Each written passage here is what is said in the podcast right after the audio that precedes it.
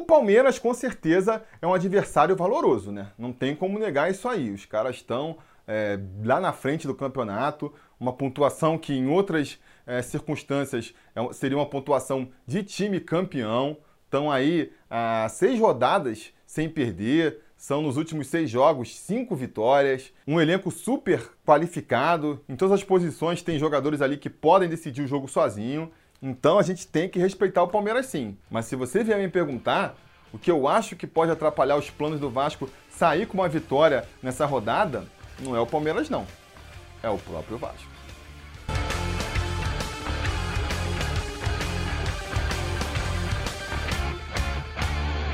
Fala, torcida vascaína, Felipe Tirro de volta na área para falar de jogo do Vascão, porque nessa quarta-feira, às nove e meia da noite, com transmissão da Globo para parte da rede, o Vasco recebe o Palmeiras em São Januário pela 31ª rodada do Campeonato Brasileiro da Série A. E a pergunta que fica é: que Vasco? Que Vasco que vai receber o Palmeiras em São Januário, né? O Vasco que estava aí em uma bela fase, com três vitórias consecutivas, ou o Vasco das últimas três rodadas, incapaz aí de conseguir vencer as suas partidas, né? Mais do que isso, incapaz de sequer mostrar uma resistência, é um time que foi completamente envolvido pelos seus adversários, né? Porque a grande questão é essa, mais do que a pontuação, a gente tem que ver a qualidade do futebol apresentado pelo Vasco. Porque pontuação por pontuação em si, a gente não pode nem muito criticar.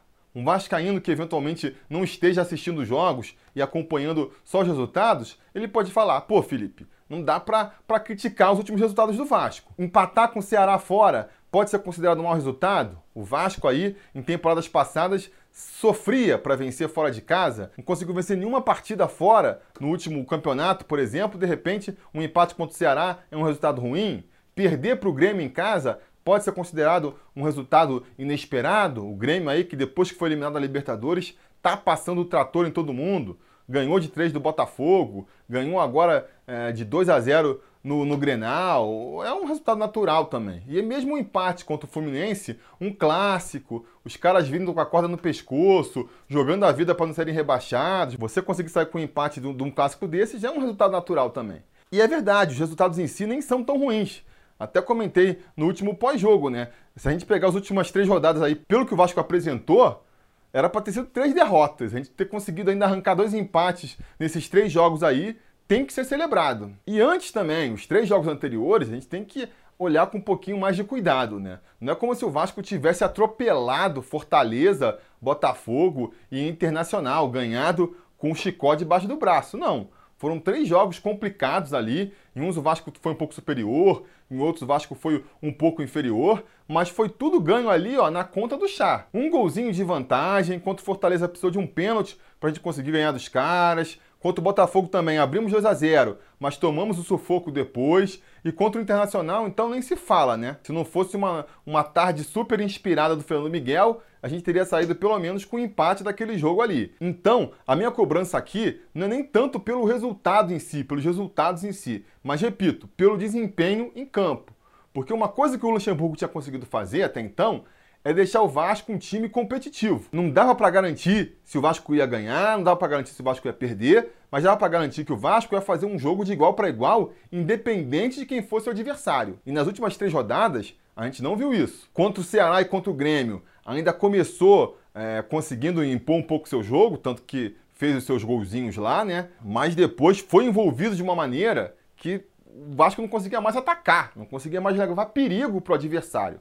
E contra o Fluminense, nem esse começo de jogo bom o Vasco teve. Isso é o mais surpreendente, né? É isso que a gente tem que perguntar, o que está acontecendo com o time? E aí sempre o, o torcedor brasileiro, ele é muito emocional, né? As justificativas que ele acaba arrumando para justificar uma boa fase, uma má fase, são sempre mais do ponto de vista emocional ali, eu diria, do que, do que racional, tático. O que, que eu estou falando? Se o time perde, é sempre porque faltou garra, é sempre porque não correu o suficiente. Ou então, tem sempre uma teoria conspiratória, né? Ah, não, é porque os jogadores receberam salário e então eles não estão jogando mais com tanta vontade. Galera, você aí já ficou por acaso alguma vez sem receber salário, com salário atrasado? Eu já fiquei.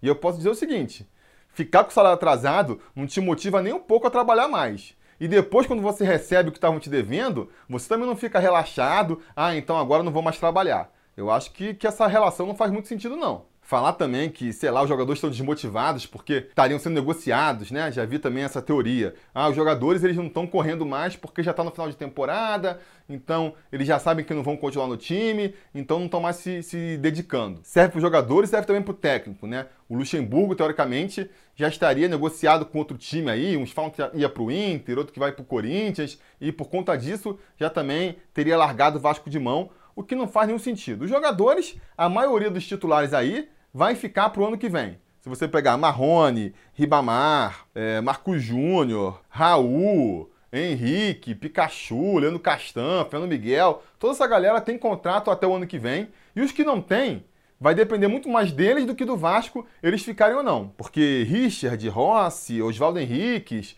toda essa galera aí se eles quiserem ficar, o Vasco quer que eles fiquem também. Então, pô, desmotivação porque não vai ficar no Vasco ano que vem, não me parece uma, uma explicação razoável. E a do Luxemburgo também não. Primeiro porque essas propostas não passam de boatos. Essa do Corinthians que estava circulando aí caiu por terra já nessa terça-feira aí. O Corinthians acertou com o Thiago Nunes lá do Atlético Paranaense. E mesmo que tivesse fechado, né, galera? Vai me dizer que um treinador que, pô, tem 30 anos nas costas aí de, de treinar clube ele se desmotiva, ele perde o foco porque assinou com outro clube.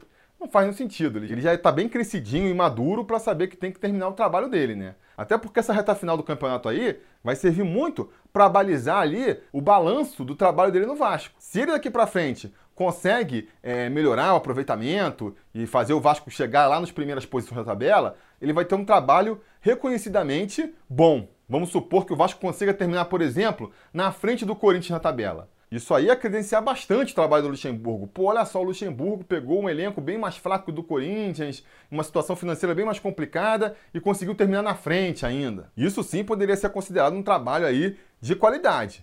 Agora, se ele larga a mão daqui para frente, o Vasco só vai caindo. Não acredito que ele vai ser rebaixado, mas vamos supor que termine até fora da Sul-Americana. Termina ali uma, duas posições acima da zona de rebaixamento. Aí que a galera vai falar: ah, o Luxemburgo fez mais um trabalho medíocre, o máximo que ele fez foi salvar o Vasco é, do rebaixamento. Ele começa bem, mas depois perde a mão. Tudo aquilo que a gente já ouviu falar aí do Luxemburgo. Então, assim, eu não acho que ele esteja desmotivado, não. Acho que para ele, se ele realmente está procurando aí um ressurgimento na carreira, é importante ele terminar é, esse trabalho, essa temporada no Vasco, bem. Então essa teoria de desmotivação dos jogadores, para mim, não cola, não. Outra coisa que eu tenho ouvido bastante também aí é, nessas últimas rodadas, né? Que o Vasco tá jogando de forma covarde. Perde porque joga de forma covarde. Beleza, tá chamando aí de covardia é, é essa tática do Vasco de jogar retrancado, jogar por uma bola, jogar de forma reativa, né? Podemos considerar essa forma uma forma covarde, sim. Mas não é isso que está trazendo a derrota para o Vasco, porque o Vasco está jogando de maneira covarde desde o início do Campeonato Brasileiro. Jogou de maneira covarde contra o Fortaleza, contra o Botafogo, contra o Inter. Você vê assim que a percepção de como o time se comportou depende muito do resultado, né?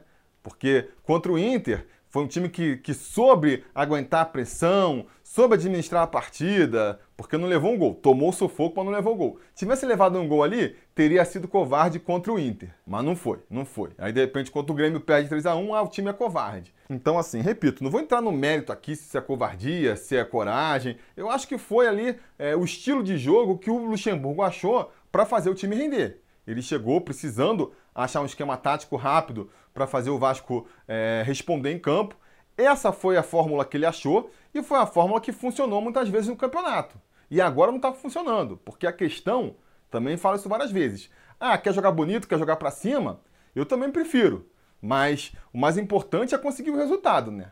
Também tem uma galera que fala assim: ah, não, o Vasco é covarde, prefiro o Vasco jogando para cima e perdendo do que jogando acovardado e ganhando. Será?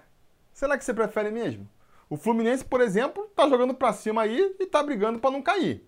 Jogou para cima, teve mais até muitas vezes o domínio da partida nos dois jogos que enfrentou a gente nesse Campeonato Brasileiro. E a gente saiu com quatro pontos, eles saíram com um ponto só. Vai ver na tabela como eles iam ficar se eles tivessem ganhado esses dois jogos. Cinco pontos mais na conta, iam estar com 36 pontos, que nem o Atlético Mineiro lá. Vai perguntar lá pro Tricolor se ele não preferia que o Fluminense tivesse ganhado esses dois jogos, mesmo que jogando de maneira covarde, do que de repente é, perder um e empatar o outro jogando para cima? Vai perguntar, eu acho que ele, que ele vai responder que ele preferia ter ganhado esses dois jogos. Mas enfim, voltando aqui, eu já defendi outras vezes, eu não sou contra dependendo aí da, da, necessidade, da qualidade do time, de se montar um time mais retranqueiro, um time que jogue mais por uma bola, um time que jogue de maneira reativa, que nem se fala agora, né? Não sou necessariamente contra isso. Não é o modelo que eu prefiro também. Eu gosto de imaginar que um dia eu vou voltar a ver o Vasco jogando um futebol vistoso, para cima, encantando. Mas enquanto esse dia não chega, se for pra gente conseguir nossas vitórias jogando mais na estratégia do que no espetáculo, vamos dizer assim, tudo bem, eu topo também. Mas aí é o que eu tô falando, é estratégia. Você tem que saber se defender com uma estratégia. E não só se defender, né? Botar os 10 homens lá atrás e ficar chutando bola para frente, torcendo pro tempo passar. Porque essa é uma tática que claramente não funciona. Não funciona. Se você quer jogar de maneira mais defensiva, primeiro, você tem que ter uma defesa muito boa, muito consistente. Isso o Vasco até que está mostrando. Mas o segundo ponto, que é tão importante quanto o primeiro, é que você tem que ter uma válvula de escape para essa pressão. Você tem que ter uma estratégia para quando tiver com a bola, conseguir agredir o adversário também, levar alguma ameaça para o adversário. Senão, fica muito difícil, né? Se você não consegue segurar o adversário um pouco lá atrás, porque ele tem medo de sofrer um contragolpe, se você não consegue valorizar um pouco a posse de bola, nem que seja para deixar de dar a bola para o adversário, cara, você a cada 10 jogos vai perder 9, vai perder 8. Porque com o adversário criando chance atrás de chance, por pior que seja a qualidade dele, uma hora, estatisticamente aí, a gente vai, pode dizer, né? Uma hora a bola vai entrar. Então, assim, não é inteligente. Não é inteligente. E esse tem sido o problema do Vasco nesses três jogos. Não é que jogou de maneira covarde, não é que jogou na retranca, porque isso ele vem jogando desde o começo da competição. Agora, durante um tempo aí, na maior parte dos jogos dessa, dessa era Luxemburgo, o Vasco jogou reativo, mas jogou sabendo contra-atacar. Jogou sabendo, quando com a bola, chegar com perigo lá na frente. Muitas vezes nem conseguiu transformar esse perigo em gols, porque temos um problema aí de, de finalização grave, também já comentamos por aqui, mas pelo menos conseguia criar essa ameaça. Nas últimas três partidas, a gente não viu nem isso. A gente viu um time completamente acuado e que, quando está com a bola, acaba entregando ela inevitavelmente no pé do adversário, sendo martelado, sendo amassado o tempo todo pelo adversário. Assim, fica difícil, né? Fica difícil você imaginar um time vencendo quando ele sequer ataca e fica difícil até de imaginar ele empatando. Conseguiu empatar, por isso que eu celebro os empates aí, porque o mais natural, o mais natural é que você vai sofrer um gol mais cedo ou mais tarde. Essa tem sido aí a principal diferença do, do, do, time do Vasco nesses últimos três jogos em relação aos anteriores. Deixou de ser um time competitivo, que conseguia é, vender caro o resultado para qualquer adversário, para ser um time facilmente envolvido pelo seu adversário. E o que foi acontecendo nesses últimos três jogos? Busca aí na, na memória qual foi o elemento diferente que aconteceu que a gente pode colocar como responsável por essa mudança no time aí. Eu já cheguei a essa conclusão no último pós-jogo e vou ter que repetir aqui. Foi a entrada do Guarim como titular do time. Ele obrigou o Luxemburgo a mudar o esquema, obrigou a deixar um, um meio-campo mais enfraquecido, porque botou ali dois volantes, né? É, mais de contenção, o Richard e o Bruno Gomes, para compensar a falta de mobilidade do Guarém lá na frente. Mesmo com esses dois volantes de mais contenção, o meio-campo do Vasco ficou aberto, então a gente viu nessas últimas três partidas um meio-campo facilmente envolvido pelo adversário. Essa perda de combatividade, ela não foi compensada com o aumento da criatividade no ataque, porque o Guarim ainda não conseguiu encaixar lá na frente, né? Não está é, distribuindo as bolas, não está é, melhorando a finalização a ponto de conseguir é, transformar isso em gol. Consegue fazer alguns lances pontuais ali que mostram que é um cara muito habilidoso, né? Teve um chute perigoso contra o Fluminense, fez um gol de falta contra o Grêmio, mas não conseguiu aumentar o volume de criação lá na frente. A gente continua criando muito pouco, chegando muito pouco no ataque. Eu acho que os nossos alas atacantes, que também são marcadores, acabaram ficando mais sacrificados também, obrigados a voltar mais para marcar. Então, acabaram se cansando. Na partida contra o Ceará, isso ficou mais evidente, né? O Marrones acabou saindo contundido no intervalo e o Rossi e o Ribamar terminaram a partida só para completar número, porque a partir do meio do segundo tempo ali já estavam sem a menor condição de jogo. E aí isso acontece uma vez, aconteceu contra o Ceará. Ah, não, mas era muito calor, foi problema ali na, na viagem, na logística da viagem Acontece de novo contra o Grêmio. Ah, não, mas o problema é que o Grêmio é um adversário muito valoroso, os caras realmente são muito melhores que a gente, beleza. Aí acontece de novo contra o Fluminense já é hora da gente parar e pensar, não, peraí, alguma coisa tem que ser feita, alguma coisa tem que ser feita e eu acho que o Vanderlei já percebeu isso, já percebeu isso. A mudança que ele fez no intervalo, tirando o Bruno Gomes e o Guarim e voltar com o meu campo antigo, voltar com o meu campo ali, que deve ter atuado mais vezes juntos nesse campeonato, já mostra ali uma meia-culpa, né? Opa, vamos voltar para o anterior porque essa mudança que eu fiz não resolveu. E se isso não fosse suficiente, ele falou categoricamente no pós-jogo que ele errou ao escalar o Guarim como titular. Então eu acho que isso indica que ele já percebeu que ele fez besteira. Foi besteira não, eu não acho também, não critico ele por ter feito. É, é a tentativa que ele tinha que fazer. O Guarim veio aí para ser a referência do time nessa reta final, vem teoricamente só por três meses, depois vai para os Estados Unidos. Então, assim, veio para ser a referência técnica, para ser o cara que ia dar o toque de qualidade no time. E aí não dá para ficar esperando ele atingir a melhor forma para botar ele no time. Tem que tentar botar o quanto antes. Faltam oito jogos para acabar o campeonato aí. Você quer esperar quanto tempo? Três, quatro jogos?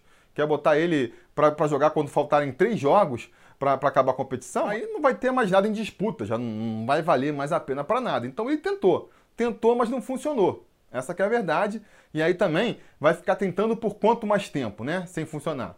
Precisamos de resultados, que nem já comentamos aqui. Então, acho que o Vanderlei Luxemburgo já percebeu isso.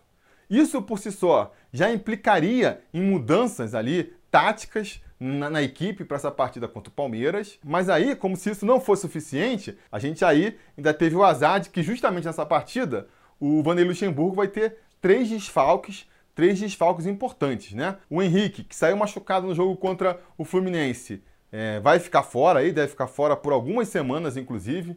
O Henrique, que além de tudo, todos os problemas, é um baita de um azarado, porque justamente quando ele estava aí, talvez no melhor momento dele no Vasco, né? Pelo menos o melhor momento dele aí em muito tempo, ele se machuca aí, vai ficar mó tempão fora. Então, a gente perde, né? Perde aí essa boa fase do Henrique. Devemos ter a volta do, do Danilo Barcelos para a posição, vamos ver como que ele vai voltar. E, principalmente, né, pior do que isso até, a gente tem aí o Bruno Gomes e o Richard, suspensos aí, cumprindo suspensão automática pelo terceiro cartão amarelo. Os dois jogadores do nosso elenco que poderiam fazer bem ali aquela função de primeiro volante. Com isso, acredito que o Raul vai ser deslocado ali para aquela posição, vai jogar improvisado ali como primeiro volante.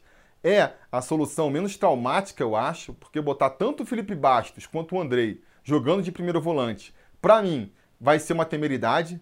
São dois jogadores que até têm qualidades, que até, dependendo do, do tipo de jogo, eles podem funcionar, mas jogando mais na frente. Jogando ali atrás, com o primeiro volante que pô, tem que sair correndo e marcando em cima e, e chegando junto, não vejo qualidade nos dois. Para mim, quando eles jogaram naquela posição ali, foram as piores partidas deles e temo. Temo até jogando como segundo volante, né? Um dos dois vai ter que assumir ali a posição de segundo volante. Já vou achar complicado. Já vou achar complicado Andrei ou Felipe Bastos com uma obrigação é, mais de marcar num setor do campo onde tem que correr mais, já vou achar tenso pra caramba isso. Se a gente somar tudo isso ao terceiro homem do meio campo sendo o Guarim, que também não está marcando nada, nem se movimentar se movimenta, eu acho muito difícil, acho muito difícil do Vanderlei Luxemburgo voltar a insistir com esse esquema aí com três atacantes lá na frente. Ou ele barra o Guarim, Guarim vai para o banco e fica com opção para o segundo tempo, ou a gente vai ver aí uma outra estrutura, uma outra formação tática nesse time titular aí. Não descarto. Botando o Marco Júnior ali, ou sei lá, o Felipe Ferreira eventualmente, e o Guarim empurrando mais para frente ali para jogar como um centroavante, talvez, né? Eu sei que a posição dele é como segundo volante, muita gente vem criticando isso, né? O problema do, do Guarim é que ele tá jogando fora de posição, ele joga como segundo volante, mas galera, com a forma física que ele tá hoje, não tem a menor condição de jogar segundo volante. Não tá conseguindo se movimentar. Então, assim, se você quer apostar na, na qualidade técnica do, do Guarim para fazer a diferença, tem que empurrar ele lá para frente mesmo, uma posição onde ele não comprometa tanto o sistema defensivo. E aí a solução para mim passaria por barrar o Ribamar, que não vem jogando nada mesmo, né? Não chega a ser um desfalque muito grande para o nosso ataque.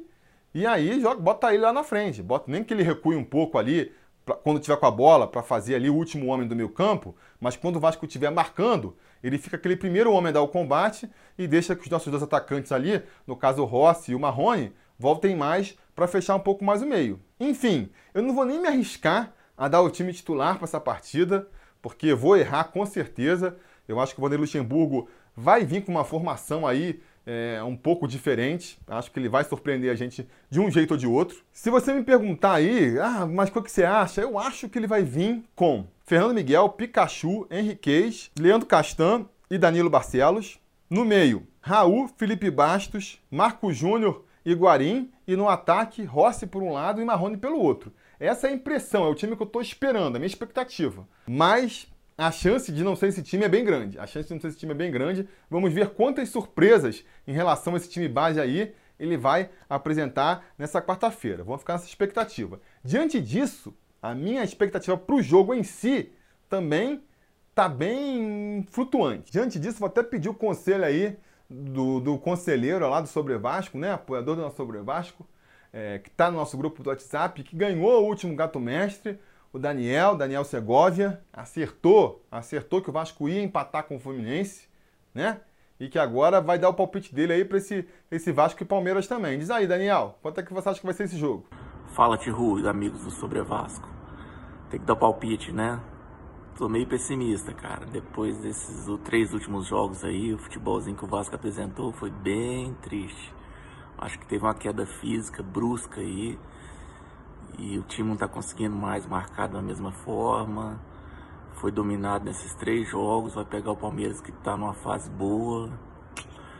É, Para não ser muito radical, vamos colocar um a um aí. Gol do Boca de cabeça no escanteio.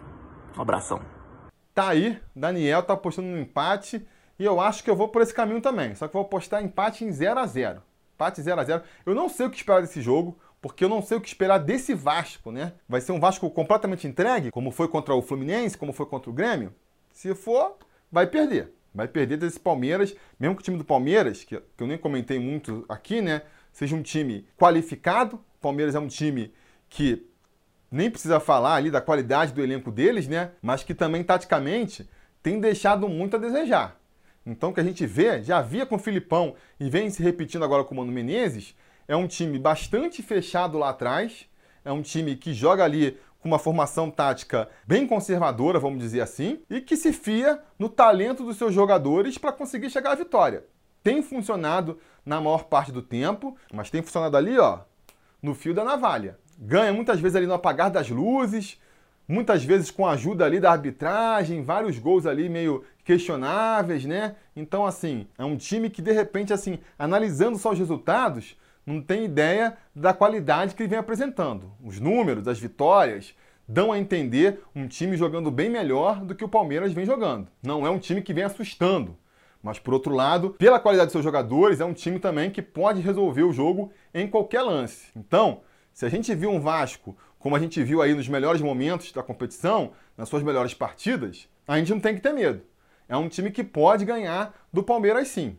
Se for que nem foi aí nos últimos jogos, não. Vai perder e vai perder de muito até. Como eu não sei qual é o time do Vasco que vai se apresentar aí, eu vou apostar aí no meio termo. Vou apostar no Vasco empatando em 0 a 0 até porque o Palmeiras é um time mais conservador, não ataca com tanta velocidade, depois da partida contra o Corinthians, Flamengo e Corinthians, acho que o Palmeiras meio que jogou a toalha mesmo, desistiu da competição, né? Porque o Flamengo deu uma rateada ali, sofreu para ganhar do CSA, depois empatou com o Goiás, parecia que estava perdendo um pouco o gás, aí pegou o Corinthians e meteu 4 a 1 Eu senti aqui na, na imprensa paulista que a galera deu uma, uma brochada, né? Acha que é, esse título é do Flamengo mesmo. Não sei até que ponto isso pode se refletir na motivação do Palmeiras em campo, pelo lado do Vasco, se tem um ponto positivo para a gente é, levantar aqui, algo que tem se mostrado bem consistente ao longo dos jogos, é o lado defensivo do Vasco, tem se defendido bem, o ataque tem falhado um pouco, então por conta de tudo isso eu vou apostar aí no 0 a 0 torcendo para estar tá errado, não é mesmo? Torcendo para estar tá errado. Mas então é isso. Encerro por aqui a minha preleção. Diga nos comentários a opinião de vocês sobre a partida. Quero saber o que vocês esperam desse jogo. Digo aí ah, o placar que vocês acham que vai terminar essa partida. Não se esqueça também de curtir o vídeo, assinar o canal, ligar o sininho de notificações para ser avisado quando tiver vídeo novo aqui no canal. E depois da partida a gente volta. A gente volta aí para comentar o resultado, beleza? Tá combinado? Então tá combinado. A gente vai se falando. A realização desse vídeo só foi possível graças ao apoio inestimável dos conselheiros do Sobre Vasco. Ajude você também ao Sobre Vasco continuar no ar, se tornando um apoiador em apoia.se barra Sobre Vasco ou sendo um membro do canal aqui no YouTube.